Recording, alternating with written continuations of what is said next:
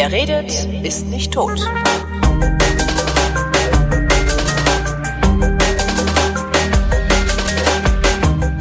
Willkommen zum Geschichtsunterricht einer Co-Produktion. Wow. Ja, okay, schlechter Scherz. Will, äh, äh, willkommen zum Geschichtsunterricht einer Co-Produktion von Vrin und DLF Nova und aus Köln zugeschaltet wie immer Matthias von Hellfeld. Guten Tag. Sei gegrüßt, mein Lieber. Guten Tag, Kamerad. Ja, Thema heute. Ich entschuldige, ich muss mich drüber, ich muss drüber Witze machen, sonst werde ich wahnsinnig über dieses ganze Thema. Thema heute die Gründung der Nationalsozialistischen Deutschen Arbeiterpartei NSDAP. So ist es. Wann war das? Das war am 24. Februar 1920, also ziemlich genau vor 100 Jahren. Äh, jedenfalls zu dem Zeitpunkt, wo wir diese Sendung aufnehmen. Mhm. Und ähm, wir befinden uns am Anfang der Weimarer Republik und haben es zu tun mit sehr schwierigen sozialen Umständen. Hunderttausende Soldaten kamen von der Westfront zurück, mussten integriert werden, waren vielfach traumatisiert. Es gab die berühmten Schüttler und Schreier, die mhm. also mitten auf der Straße standen und schrien oder sich schüttelten weil sie ihre Traumata nicht verarbeitet haben und konnten. Es machte die Dolchstoßlegende die Runde, nach der die Heimat sozusagen die meuchelnde Hand in den Rücken der Soldaten, die tapfer kämpfend an der Westfront waren, gestoßen habe, weil sie zu wenig Unterstützung gegeben hat, weil zu viele Juden ähm, das Sagen hatten und sozusagen die Niederlage herbeigeredet haben und dafür verantwortlich waren während ja das Heer im Feld unbesiegt war, also im Felde unbesiegt, das war so ein Schlagwort auch. Ja, die, die Dolchstoßlegende über die Juden oder das Dolchstoßgerücht über die Juden, war das ja. in der gesamten Bevölkerung so verbreitet? Also das ist ausgelöst worden durch Hindenburg, der ähm, geschrieben und gesagt hat, dass also äh, zu wenig Unterstützung seitens der Bevölkerung in Deutschland an die Front gekommen sei, dass man eben aus diesem Grunde sich nicht mehr in der Lage sähe, weitere Lasten auf das Volk zu legen, um diesen Krieg dann doch irgendwann siegreich zu Ende zu bringen.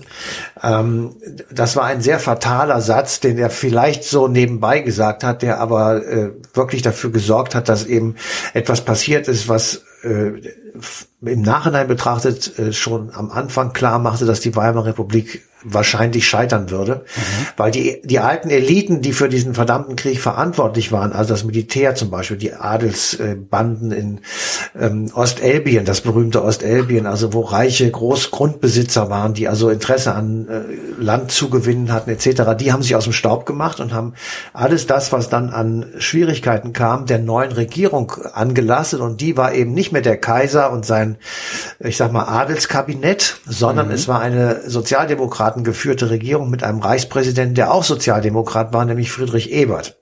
So, und die standen jetzt nicht nur vor den hunderttausenden Soldaten und nicht nur vor der Durchstoßlegende, sondern sie standen vor allem vor einem Versailler Vertrag.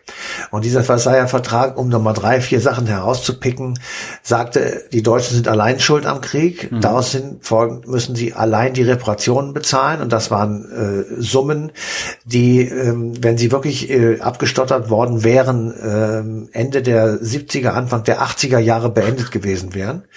Es gab, ähm, ich glaube, insgesamt 12, 13 Prozent der gesamten Landesfläche an Gebietsverlust. Und das Heer, der Stolz der Nation im Kaiserreich wurde reduziert auf 100.000 Mann.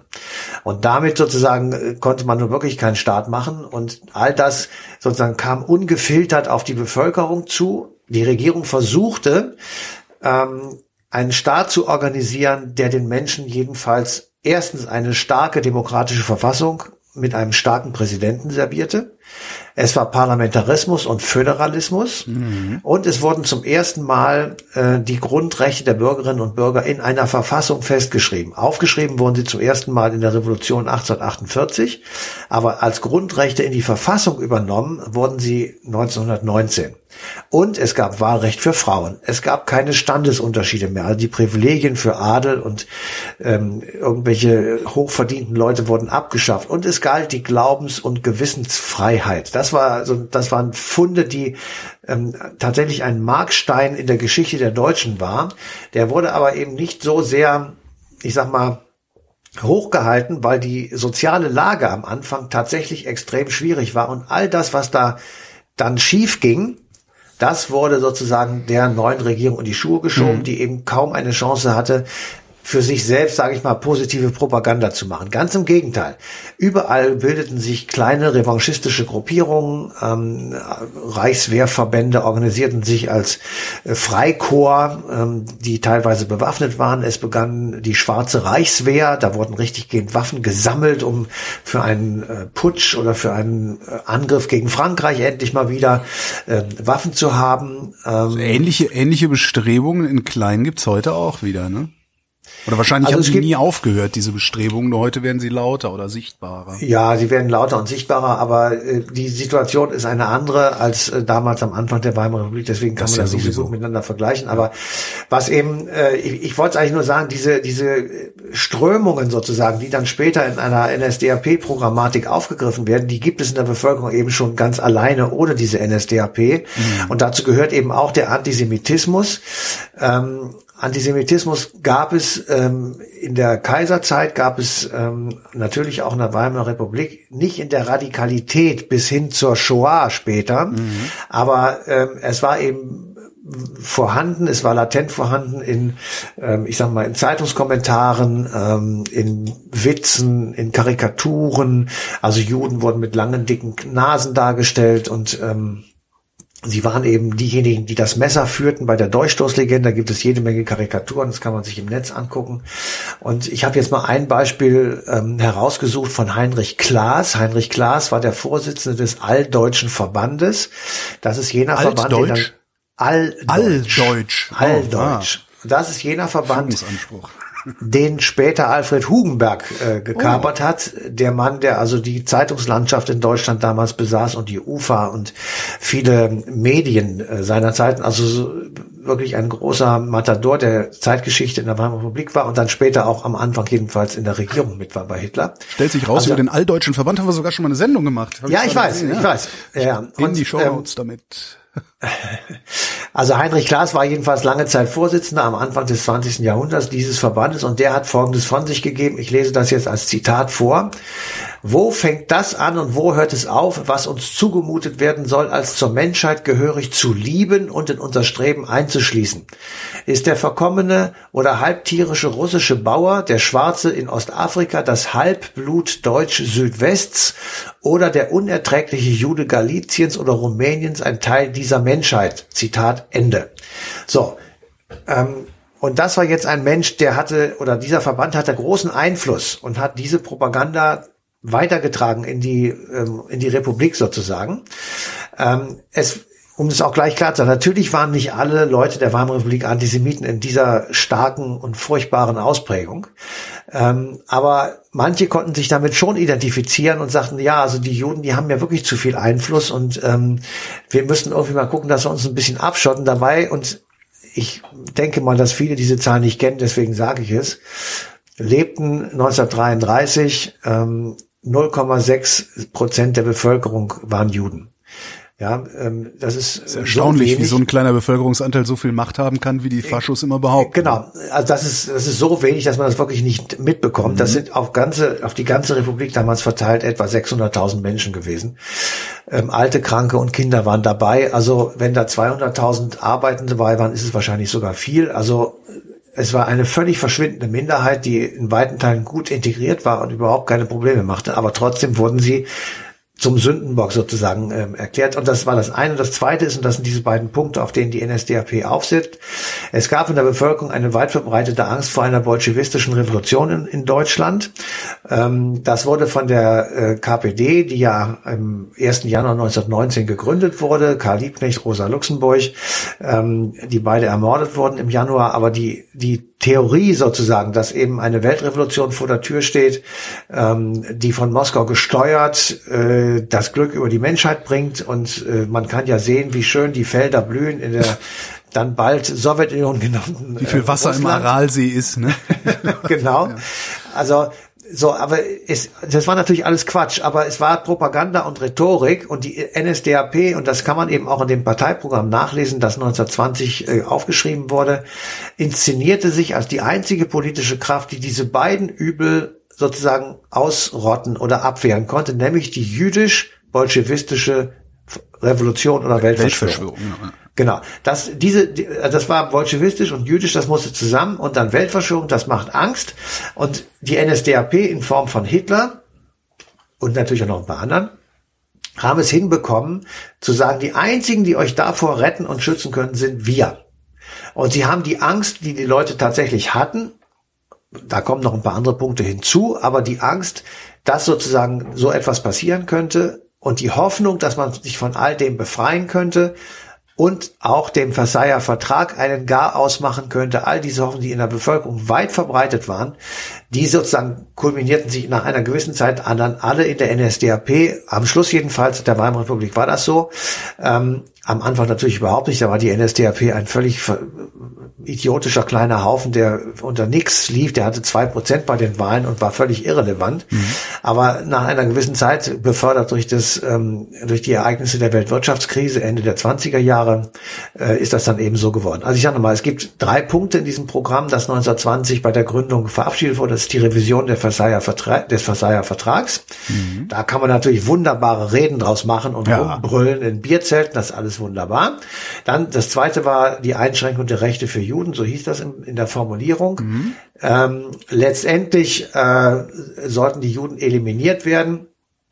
Und das geht darauf zurück, dass Hitler, der ja ähm, Anfang der Weimarer Republik in Diensten äh, der Reichswehr stand, ich sag mal als Spion oder als Kundschafter oder als Beobachter, wenn man es freundlich ausdrücken will, sollte er durch diese kleinen Grüppchen eben gehen. Deswegen war er dann auch bei der erst DAP genannten NSDAP. Und der läuft also durch die Republik und guckt sich diese ganzen Truppen an, ähm, vor allem in Bayern, und schreibt im September 1919 ein sogenanntes Gutachten über den Antisemitismus. Das kann man in ganzer Länge. Entschuldigung. Hitler, ja. Ja, das, das kann man im Netz nachlesen. Ich zitiere jetzt gleich nur einen kleinen Teil in der gesamten Länge. Das Ding heißt NS-Archiv. Mhm. Und dort gibt es ganz viele Dokumente, die ja einfach bereitgestellt werden. Und ähm, unter dem Stichwort äh, Gutachten über den Antisemitismus findet man eben diesen Hitler-Text. Und der hat folgende Passage. Ich lese das vor. Der Antisemitismus wird seinen letzten Ausdruck finden in der Form von Pogromen. Der Antisemitismus der Vernunft jedoch muss führen zur planmäßigen gesetzlichen Bekämpfung und Beseitigung der Vorrechte des Juden, die er im Unterschied zu den anderen zwischen uns lebenden Fremden besitzt. Sein letztes Ziel aber muss unverrückbar die Entfernung der Juden überhaupt sein. Wow. Zitat Ende. Wow. Das schreibt er im September 1919. Ähm, und kurz danach. Das hat also jeder wissen können, ne? Und Ach, die Partei, die diesen Mann aufnimmt oder äh, mit, mit, mit, mit, mit, der er rummacht, das hat jeder wissen. Das ist genau wie heute. Letztlich wieder. Ja, natürlich. Heute. Aber äh, noch eben, und auch da kann man sicherlich Parallelitäten sehen.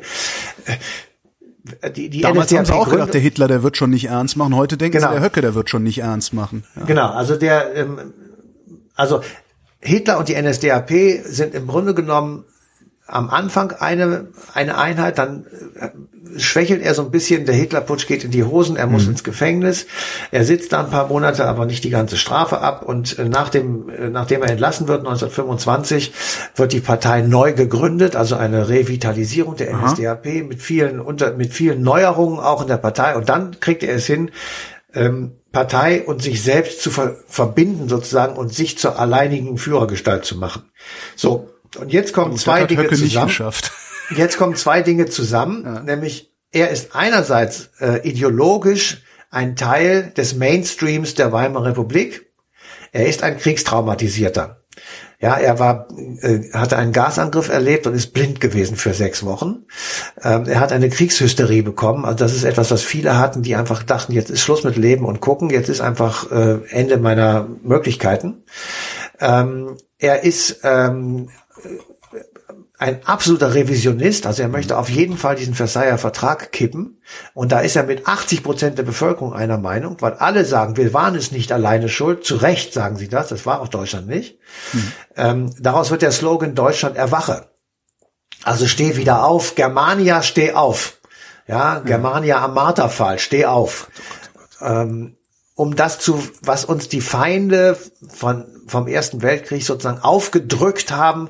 Wir sollen bezahlen äh, in, bis in die fünfte Generation und also waren so markige Sprüche, die eben mhm. ähm, äh, da waren. Und er war ein extremer Anti-Bolschewist. Und ähm, wir müssen jetzt gucken, also äh, 1920 gibt es noch das alte Russland, 1922 wird die Sowjetunion gegründet, 1925, also zur Regründung der NSDAP, äh, und zum allmählichen Aufstieg auch Hitlers, äh, ist die Sowjetunion jetzt noch nicht stabil und noch nicht äh, sozusagen ein gefestigter großer Staat. Es beginnen die Kulackenverfolgung, also dies, das Ausmerzen in Anführungsstrichen gesagt, äh, einer ganzen Schicht von Bauern, die angeblich ähm, Getreide und äh, Tiere zurückhalten und sie der Schlachtung und dem Verkauf vorenthalten, um eine Hungersnot herbeizuführen. Ähm, Stalin, der völlig paranoid ist und ein, ein Verrückter, ähm, lässt ungefähr dreieinhalb Millionen Bauern umbringen. Diese Kunde kommt natürlich auch nach Europa. Ähm, gleichzeitig kommen aus Europa, äh, aus Moskau diese Weltrevolutionstheorien. Es wird die Com intern, also die kommunistische Internationale gegründet.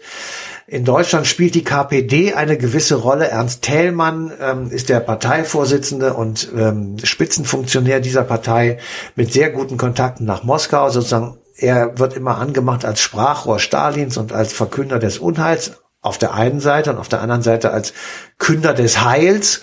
Ähm, insofern trägt auch er zur Spaltung der Gesellschaft bei, äh, genauso wie die NSDAP, die eben auch ganz eindeutig unterscheidet zwischen denen, die für sie sind und denen, die gegen sie sind. Also in dieser, in dieser Gemengelage sozusagen äh, spielt sich Hitler und die NSDAP zusammen mit ihm spielen sich auf als jene, die aus diesem ganzen Chaos etwas herausholen können, indem sie etwas anderes drüber stülpen. Und das nannte sich Volksgemeinschaft. Ah. Ja, sie, sie haben gesagt, nicht, nicht, äh, nicht die oder die, sondern alle.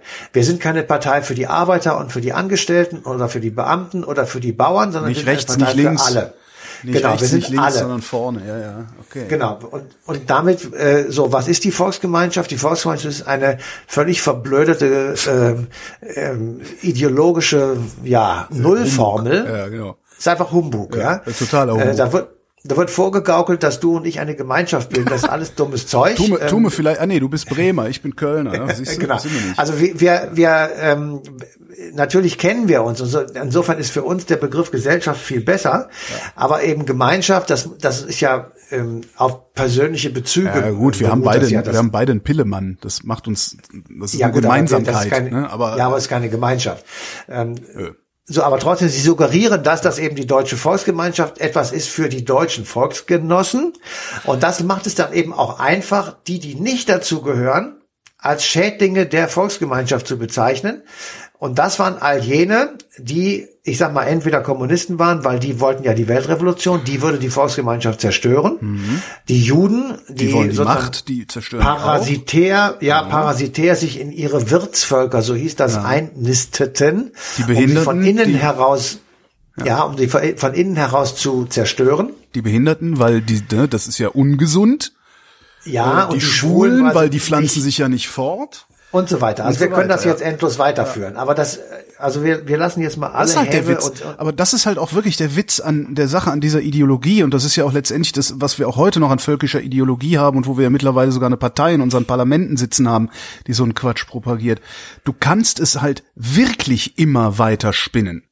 ja, Und selbst wenn du weiß, blond, blauäugig 1,80 groß bei der Bundeswehr äh, mit Hakenkreuzen voll tätowiert und was auch immer bist, du kannst nicht sicher sein, dass du nicht der Nächste bist, der schädlich Ja. für diese, diese, diesen, diesen kollektiven Wahn von der Volksgemeinschaft ist. Und Ja, genau das- darum das- sollte man sich davon schon verabschieden, selbst wenn man Juden doof findet, ja, was, was Ja. an sich hirnrissig genug ist. Lass es.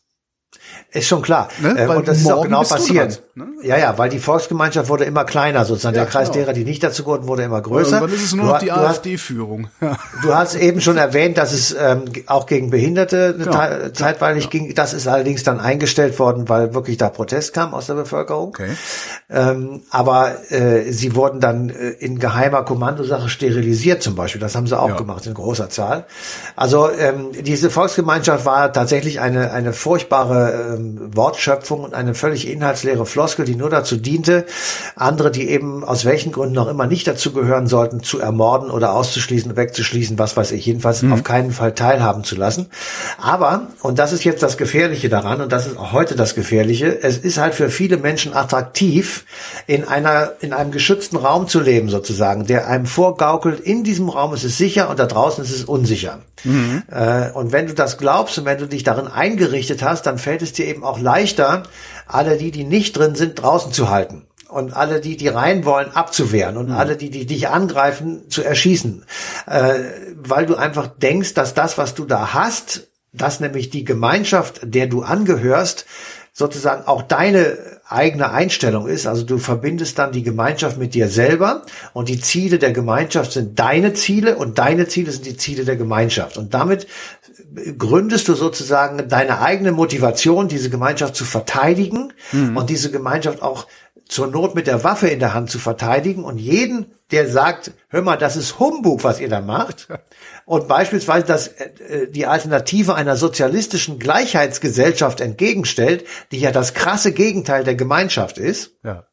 Ja, eine sozialistische Gesellschaft ist nicht Gemeinschaft. Das ist eine, eine Gesellschaft der Gleichen, aber ja. nicht Gemeinschaft. So. Ähm, und dann ist es rhetorisch völlig simpel zu sagen, dass wir jetzt mit Halodri nach Moskau marschieren müssen, um diese ganzen Säcke abzuschießen. Mhm. Weil das sind unsere Feinde. So. Und das ist, ähm, in Angesicht der Situation, in der sich ähm, die Weimarer Republik nach dem verlorenen Ersten Weltkrieg mit den vielen politischen Schwierigkeiten, die während der äh, Zeit der Weimarer Republik entstanden waren. Es gab viele Koalitionen, es gab viele Rücktritte, es gab viele unterschiedliche Konstellationen in der Regierung. Ähm, sehr schnell stellte sich heraus, dass die Konstrukteure der Weimarer Republik, also die berühmte Weimarer Koalition mit der SPD an der Spitze, mhm. allmählich äh, die Stimmenmehrheit verloren hat. Dann gab es Ende der 20er, Anfang der 30er Jahre noch einmal eine linke Mehrheit ähm, im Parlament, die aber nicht genutzt wurde. Also wir kennen auch dieses, haben wir auch in der Bundesrepublik gehabt. Viele Jahre lang gab es eine rot-grüne Mehrheit im Bundestag, die nicht genutzt wurde. Ja. Ähm, und insofern ähm, es hat, man kann das noch aussehen, viele 1998, 98 und 99, also als Schröder das erste Mal ähm, gewählt wurde, gab es sogar eine rot-grüne Mehrheit im Bund und den Ländern. Ja, zeit, zeitweilig ja. ja. Genau. Die hätten hier einmal alles umkrempeln können und haben es verkackt. naja. Ja. Ähm, okay, also, also es gab sozusagen viele Schwierigkeiten, die zusammenkamen, um dann auch irgendwann zu erklären, warum dieser Typ namens Hitler eigentlich dann noch Reichskanzler wurde, obwohl alle gesagt haben, der Stern der NSDAP sinkt im Steilflug nach unten. Hitler selber war überhaupt nicht mehr groß angesehen in der Bevölkerung. Er hatte alles verloren an Wahlen, was zu verlieren war. Die Reichspräsidentenwahl, die Parlamentswahl, die letzte vor dem äh, sogenannten vor der sogenannten Machtergreifung hat die SPD äh, hat die NSDAP sehr stark Stimmen verloren, ja, und es deutete sich an, dass auch die Weltwirtschaftskrise ihre größte Krise schon hinter sich hatte und es allmählich wieder bergauf ging. Trotzdem wird dann äh, in einer, ich kann das nicht anders sagen, nahezu Nacht- und Nebelaktion, ähm, unter anderem mit dem in der Verfassung nicht vorgesehenen Sohn des Reichspräsidenten Max von Hindenburg, äh, dieser Mann wieder auf den Thron gehievt und dann allerdings hat er in wirklich beeindruckender Brutalität, muss man schon sagen, ähm, diese Demokratie in den Orkus der Geschichte befördert und danach das Land und viele Millionen Menschen. Das ist wahrscheinlich die ewige Frage über dieses ganze Thema. Wer hat da eigentlich gepennt? Also, das wäre alles zu verhindern gewesen. Das ist ja, was wir heute auch wieder sehen mit dieser AfD, ähm, dass, dass, dass Menschen auch sagen, das, das muss alles nicht sein. Ja, man muss mit deren Funktionären nicht dauernd Interviews machen und Home Stories und sie in, in den schillerndsten Farben zeichnen, weil ähm, die, die rechtsextremen Anhänger dieser Partei, die kriegst du sowieso nicht umgestimmt. Äh, warum macht man das also? Also wer, wer hat damals versagt? War das auch so ein Presseversagen wie heute? Nee, äh, also ich, es war ein Parteienversagen, glaube ich, weil, wie gesagt, äh, selbst Ende 32, Anfang 33 gab es den Reichskanzler von Schleicher, der mhm. ein ähm, überparteiliches Kabinett bilden wollte, um eine Reform der Arbeitslosenversicherung durchzuführen und eine Arbeitsmarktreform, um die Arbeitslosigkeit zu bekämpfen, die da schon auf dem Abstieg war. Ja. Allerdings auf dem Höhepunkt war sie wirklich so brutal und so dramatisch, dass man tatsächlich Angst haben konnte, dass das alles den Bach runtergeht. Ähm, und in solchen Krisen ist natürlich so ein Typ wie Hitler oder Höcke oder wie auch immer er heißen mag, ähm, ein, ein Mann, der möglicherweise es hinbekommt, eben die Verängstigten auf sich zu vereinen. Das ähm, ist rhetorisch bei, bei Hitler sicher der Fall gewesen. Also das war, das war bestimmt ein Versagen. Das zweite Versagen war, dass einfach ein Mann wie Hindenburg ähm, im Amt war, der von der Demokratie nichts hielt, vom Parlamentarismus schon gar nicht und der einfach äh, mit dem Weg der Notverordnung dieses Land auch ausgehöhlt hat. Also es gab diesen Artikel 48 der Weimarer Verfassung, ähm, in dem der Reichspräsident ermächtigt wurde, am Parlament vorbei äh, Dinge zu beschließen und durchzusetzen, die er für richtig und gut hielt. Und das waren die berühmten Notverordnungen, mhm. die im Übrigen auch schon von Friedrich Ebert genutzt wurden, da allerdings zum Vorteil der Demokratie. Ja, also es, man kann dann sagen, die, die Väter der Weimarer Verfassung haben diesen verdammten Artikel da reingeschrieben, aber am Anfang, als die Väter der Verfassung die Regierung stellten, wurde dieser Verfassungsartikel zum Guten verwendet. Ja. Zum Beispiel, um einen Haushalt zu verabschieden. So, also das waren so zwei Punkte, die auf der Ebene der Politik sicherlich äh, das Versagen waren. Und das zweite war eine völlig verrohte Gesellschaft. Wir haben äh, der Griff zur Waffe war oder zur Gewalt, sagen wir es mal so, war durch die Erfahrung des Ersten Weltkrieges sehr viel näher als heute bei uns. Ähm, damals wurden die ganzen traumatisierten Leute nicht äh, behandelt mhm. oder nur selten. Ähm, Babylon Berlin ist so eine schöne Geschichte, wo man diese Traumata selbst zehn Jahre später noch sieht. Mhm. Ja, wo Leute einfach bekloppt geworden sind. Sie sind einfach verrückt. Und insofern ähm, sieht man eben, wie wichtig das ist, wenn jemand in so, einem Kriegs in so einer Kriegssituation war, dass man ihn dann hinterher auch entsprechend ähm, psychologisch behandelt oder therapeutisch behandelt. Ähm, oder ihn erst gar nicht in solche Situationen kommen lässt, das wäre nicht das Beste. Aber das ähm, lassen wir jetzt mal außen vor. Ähm, so, und dann gab es eben eine sehr starke Polarisierung in der Gesellschaft. Diese Polarisierung ist nicht aufgelöst worden, weil es nicht ähm, eine Figur gab, die sozusagen den Friedensstifter bringt. Also ein Gandhi oder ein Martin Luther King oder äh, ein Nelson Mandela oder sowas, den gab es eben nicht. Es gab dafür den aus der Haft entlassenen Hitler, der radikal und aggressiv war. Und auf diese radikale Aggressivität von ihm und der NSDAP reagierten eben zum Beispiel die Kommunisten mit gleicher Münze. Mhm. Und dann siehst du, wie dieses Land auf der Straße zerlegt wird. Und zwar durch Straßenschlachten und durch ähm, Saalschlachten. Mhm. Da gab es Tote, da gab es ähm, Polizeirazzien und schreckliche Dinge. Äh, und irgendwann äh, aber selbst das hätte nicht gereicht, um die Weimarer Republik zum, zur Fall zu, zu, äh, zum Fall zu bringen, wenn es nicht den Januar 1933 gegeben hätte, in dem eine völlig pleitegegangene NSDAP, ein völlig demoralisierter Hitler, ähm, aufgepäppelt worden wären von so Gestalten wie Joachim von Ribbentrop, in dessen Villa äh, die ganzen Ver Verhandlungen stattgefunden haben in, in Berlin äh, zwischen Reichspräsidialamt und eben den Leuten, die da bei Ribbentrop versammelt waren. Ähm, Leuten wie Max von Hindenburg, der Sohn, ähm, der also ähm, den Mittler spielte zwischen seinem Vater, der den Hitler auf keinen Fall zum Reichskanzler machen wollte, und sowas wie Franz von Papen, ja, der ja auch lange Regierungserfahrung hatte und der eben sagte, ich könnte sozusagen im Schatten mit Hitler, neben Hitler, über Hitler sozusagen wieder zurück ins Regierungsamt kommen hat das dann auch gemacht und hatte die Idee entwickelt, und das war das, weswegen sie das überhaupt gemacht haben, wenn man den in die Regierung holt, mhm. dann kann man ihn sozusagen einrahmen, so war das mhm. Schlagwort. Gibt und, ja auch äh, Leute, die das heute bei Das ist dummes Zeug. Das glauben. ist ja. das ist dummes Zeug und ähm, das war damals auch dummes Zeug und das hat genau drei Tage gedauert. Da war klar, dass das nicht funktionieren wird. Ähm, so und dazu kommt eben und das ist wirklich auch wichtig dazu, es gehört eine brutale Durchsetzungsfähigkeit. In diesem Falle Hitlers oder der NSDAP. Die haben ja kaum, dass sie an der Macht waren, wie das damals hieß, angefangen, äh, Kommunisten zu verhaften. Einfach so, willkürlich. Mhm.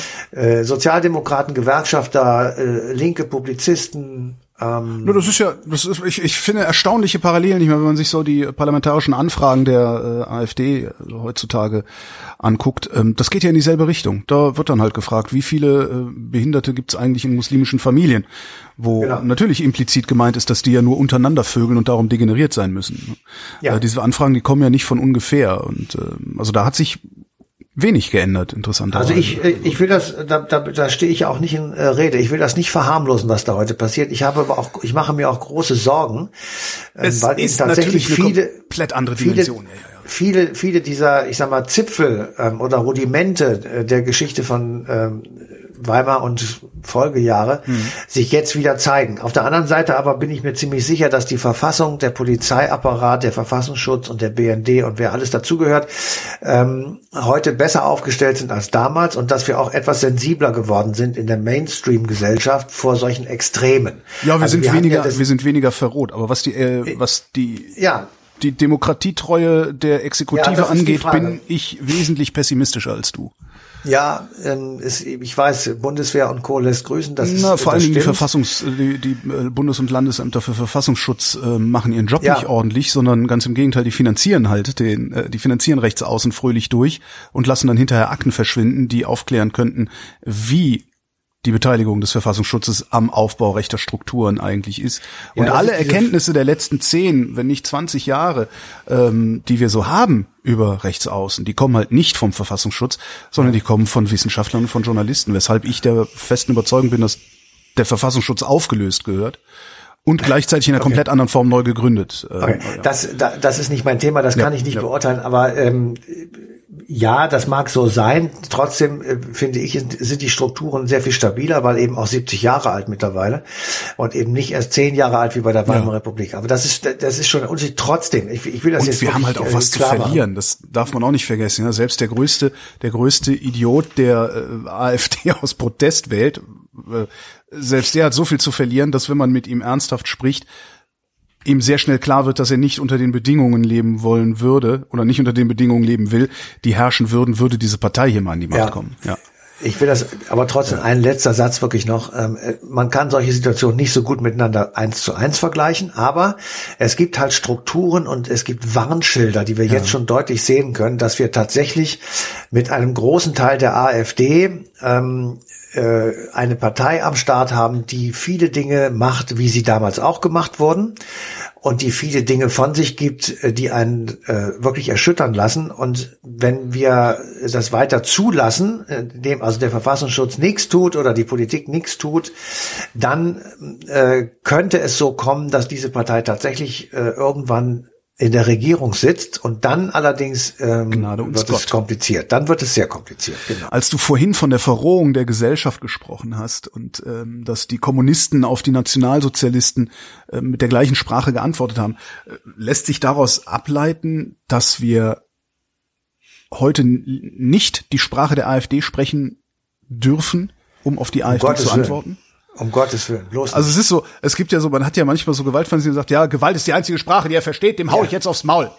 Ja. Fehler? Ja, ja, dass die, also diese Gefahr besteht, aber ein Teil der Problematik ist eine rhetorische Verrohung.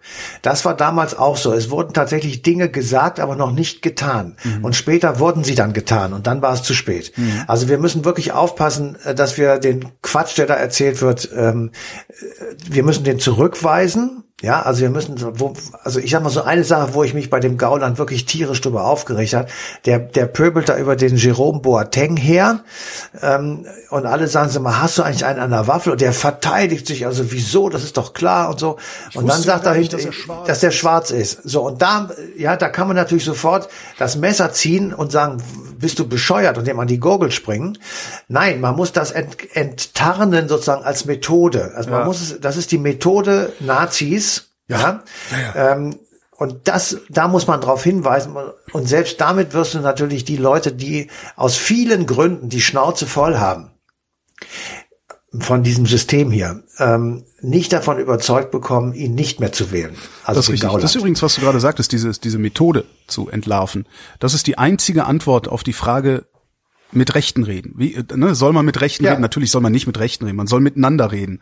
Aber äh, nur weil jemand rechts ist, ist das kein Grund, mit dem zu reden. So. Nein, Aber nein, wenn man nein, mit ihnen redet, falls man gezwungen ist, mit ihnen zu reden, meinetwegen auch, dann geh bloß nicht auf die Pseudo-Argumente ein, sondern dekonstruier einfach die Art und Weise, wie sie diese Pseudo-Argumente vorbringen. Damit genau. ist mehr geholfen, weil nämlich die Umstehenden, die Orientierungslosen daraus was lernen und denen nicht mehr auf den Leim gehen. Und vielleicht kriegst du auch den einen oder anderen auch wieder von diesem, von diesem falschen, schädlichen Pfad äh, Und man weg. muss, und man muss, man muss klar und deutlich sagen, auf welches Weltbild sie hingehen. Das kann ja. man in ihrem Programm nachlesen, das kann man in ihren Büchern, ähm, in ihren Zeitschriften. In, in ihren Büchern, also das Buch von dem Höcke, das habe ich nicht gelesen, ich habe es auch nicht, aber wenn man da sich mal rein vertieft, ich habe viele Zitate gelesen, äh, dann äh, wird man da ja genügend finden, wo man sagt, guck mal, willst du wirklich, dass das so und so wird? Oder ja. möchtest du tatsächlich, dass wir äh, alle Ausländer rausschmeißen und den deutschen Frauen, ich sage es jetzt noch einmal in Anführungsstrichen, Wurfprämien zahlen, damit immer mehr Deutsche Deutsche und immer weniger Ausländer in Deutschland wohnen, ähm, willst du wirklich sozusagen so, so ein in der Mitte Europas, wo alle durch müssen, wenn sie von Ost nach West oder Nord nach Süd wollen, möchtest du das hier abschotten? Möchtest du, dass alle so werden wie wir? Hast du und so weiter? Ich finde ähm, eigentlich das mit den Frauen, was du gerade gesagt hast. Möchtest du ein, möchtest du in einem solchen Land oder in einer solchen Welt leben? Das ist eigentlich ein ganz guter Lackmustest, weil wenn jemand Ja antwortet, brauchst du mit dem nicht mehr weiter zu sprechen, weil der ist an nichts interessiert, außer ja. an sein, sein, okay. seinen quasi religiösen Wahn da durchzusetzen. Noch eine letzte Frage hätte ich. Ähm, als du gesagt hast, wer damals, also ich sag ja, heute ist es im Wesentlichen ein Presseversagen, dass die Rechtsextremen so groß geworden sind und in allen Parlamenten sitzen. Du sagst, damals war es ein Politikversagen. Als du die Politiker aufgezählt hast, die da versagt haben, habe ich ähm, nur Adlige gehört. Ja. Ist das ein Hinweis darauf, wen wir heutzutage unter verschärfte Beobachtung nehmen sollten? Natürlich nicht die Adligen, weil die haben kaum noch was zu sagen, aber wir haben halt heute ein andere, wir haben halt heute einen Quasi-Feudalismus über den Kapitalismus. Ja, da ähm, sprichst du natürlich mit dem Falschen. Also bei Adligen Vorrechte wechseln, da bin ich natürlich dagegen, das ist ja klar. Ach so, weil du ja von, scheiße, hatte ich gar nicht auf dem Schirm. Nein, mir geht's da um was anderes. Mir geht's einfach darum, wer, wer übt denn eigentlich in der Gesellschaft Macht aus? Und das waren damals sicherlich äh, stärker die Adligen, als sie es heute sind. Äh, dafür ja, sind klar. es heute die Konzernbosse. Man, man, ja. man, muss ja nur mal gucken, wer sitzt in den Vorständen. Äh, die ja. rekrutieren sich im Wesentlichen aus, ich glaube, das waren 100 Familien oder irgendwie sowas, habe ich mal gelesen. Müssen ja. wir die verschärft unter Beobachtung nehmen? Müssen wir die in also Verantwortung wir, nehmen? Ja, wir, also, klar. Also was wir verschärft erstmal erkennen müssen, ist, dass dieser dieser verfluchte ähm, Neoliberalismus mit der mit der äh, Deregulierung der Märkte, wie das Schlagwort hieß, einen einen Raubtierkapitalismus, wie du es äh, genannt hast, ähm, sozusagen wieder salonfähig macht. Hier geht es, wir haben wieder Ellbogengesellschaft, ja. wir haben wieder jeder gegen jeden, wir haben höhere Anforderungen ähm, an die Flexibilität, an die Rationalität, an die Mobilität der Leute, verbieten ihnen gleichzeitig oder machen es teurer das Autofahren, das Fliegen, das Bahnfahren. Ähm, wir äh, erwarten von ihnen, dass sie sozusagen alles drangeben und alles hergeben äh, für den Job und äh, produzieren damit gleichzeitig einen erhöhten Konkurrenzkampf. Mhm. Den haben wir dadurch versucht zu ver vermindern oder geringer zu, in den Auswirkungen geringer zu kriegen, dass wir einen prekären Arbeitsmarkt geschaffen haben, ja. wo Leute einfach weggeschoben werden, die dann nicht mehr als Konkurrenten in Frage kommen. Jetzt ist es so, dass wir kaum noch Arbeitslosigkeit haben, also im Vergleich zur Bevölkerung oder zur arbeitenden Bevölkerung, glaube ich, ähm, vier Prozent oder sowas. Das ist nicht mehr der Rede wert. Also zumindest nicht mehr der Rede Zahlen, ähm, wenn man dann dahinter guckt. Die Einzelschicksale ist natürlich ist schon. Die ist, Zahlen ist sind auch frisiert. Also ähm, auch das, ja. Die Arbeitslosenquote die, sagt relativ wenig aus. Wichtiger, wichtiger ist die äh, Unterbeschäftigungsquote und die ist noch mal eine Million höher oder so. Es ist sehr, sehr viel. Kann man, ja. ich tue einen Link. Also Unterbeschäftigung und Vollbeschäftigung und Nebenbeschäftigung, was weiß ich, ist es auch egal. Alles das ist geschaffen worden ähm, am Anfang der 90er Jahre ähm, oder nee, nicht Anfang, Ende der 90er, Anfang der 2000er Jahre, in dem also der Neoliberalismus sozusagen fröhliche Urstände feiert. Das geht zurück auf Ronald Reagan und Margaret Thatcher. Mhm, mhm. In Deutschland war es äh, Gerhard Schröder, in England Tony Blair. Also es gibt so ganz viele Dinge, wo man sagen kann, das hat in der Nachfolge, in der Wirkung äh, die Leute allein gelassen. Man hat sie sozusagen auf den Strich geschickt und hat gesagt, jetzt mach mal. Ähm, aber das geht nicht. Man, wir, wir brauchen Schutzmechanismen äh, für ähm, Leute, die sich gegen Konzerne nicht wehren können. Und die Konzerne haben gesagt, das ist ja super. Jetzt stellen wir die alle ein für den halben Lohn und äh, machen den Gewinn, machen unseren Reibach noch größer. Und mhm. dann kommt, kommt einfach dazu, dass auch, auch durch diese Entwicklung die Gesellschaft gespalten ist. Ähm, das ist tatsächlich so. Wenn du die erste Million hast, fällt die zweite sozusagen von alleine auf dich herab, ja. weil das, das passiert eben ja, einfach. Ja. Ähm, und das ist bei anderen Leuten genau umgekehrt auch der Fall. Wenn du erstmal Hartz IV bist, dann bleibst du es auch. Und irgendwann bist du noch Hartz II, nämlich kriegst du noch die Hälfte, weil du irgendwie versagt hast, weil du mhm. verpennt hast, was weiß ich. So, ähm, und wir müssen, wir müssen uns klar werden, sozusagen, was das in letzter Konsequenz heißt. Wir generieren einen dauerhaft etablierten prekären Arbeitsmarkt. Wir etablieren dauerhaft Familien auf Generationen hinweg, die in Armut leben. Und wir generieren damit auf Dauer ein Wähler- und Folger Nachfolgerpotenzial für extreme Parteien. Das ist bei der AfD im Übrigen nicht der Fall. Die AfD ist nicht eine Partei der Verlierer. Ganz im ja, Gegenteil. Ganz im Gegenteil. Also wenn die das sich heißt, durchsetzen, wenn deren Politik sich durchsetzt, dann kriegen wir hier aber derartige Manchester-Kapitalismus-Verhältnisse. Ja, pass auf, aber der Trick, pass auf, der, der, der Trick geht weiter. Der Trick geht weiter, weil äh, oder die Geschichte geht weiter. Wir haben es tatsächlich zu tun mit Verlierern. Und deren Beispiel sehen Leute, die in der gesicherten Mittelschicht leben und sagen, das könnte mir auch passieren. Ja, so, was ich eingangs sagte, da wir haben hast du das Wähler, da hast du das Wählerpotenzial der AfD und ja. im Übrigen auch der Grünen. Ähm, weil die sagen, okay, wir müssen jetzt unbedingt was tun, sonst verlieren wir das hier alles. Klimaschutz. Und bei der AfD sind du es eben Leute, Klimaschutz die sagen, für einen ähnlichen Wahn wie äh, das völkische nein, nicht Wahn. AfD? Nein, nein, nein, das ist nicht okay. ein Wahn. Ja, ähm, das ist eine, eine Vorstellung, was passieren könnte, wenn wir nichts tun. Ja. Das ist ein Antrieb. Ja. So, das ist bei den, bei den Völkischen auch nicht völkisch, sondern das ist einfach Angst. Das ist, das, das ist, ist letztendlich egoistisch und de, man, de, man nein, nein, nein, das ist Deprivation. Nein, es ist Deprivation. Du hast Angst davor, ob das jetzt begründet ist oder nicht. Und das hat auch nichts mit anderen zu tun. Du hast erstmal Angst davor, dass du deinen gesicherten Mittelschichtstatus ja. verlieren könntest, weil du meinetwegen, ich sag mal hier aus Köln ein Beispiel, Ingenieur bei Ford bist. Aber das, das ist so. doch, das ist doch letztendlich ein egoistisches Holger, lass mich mal ausreden. Lass mich mal okay. ausreden. Du bist Ingenieur bei Ford. Du hörst jetzt, dass E-Autos gebaut werden. Du kannst aber keine E-Autos bauen, weil du eine andere Ausbildung hast und meinetwegen 55 bist. So, dann hast du Angst davor, dass du bei Ford rausfliegst und dein kleines Häuschen in Hürth-Efferen nicht mehr bezahlen kannst. Mhm. Ähm, und um das sozusagen abzubauen und irgendwie zu sagen, das muss verhindert werden, suche ich mir jemanden, der sagt, es gibt gar keinen Klimawandel, wir brauchen gar keine E-Autos, wir bauen ja. weiter auf Diesel und Verbrennungsmotoren. Und das ist die AfD. Das hat erstmal nichts mit Flüchtlingen zu tun, das hat nichts mit sonst irgendwas. Das ist einfach eigene Angst vor einem Zustand, der eintreten könnte. Mhm. Und das Problem ist, gegen diesen Zustand kannst du nicht argumentieren.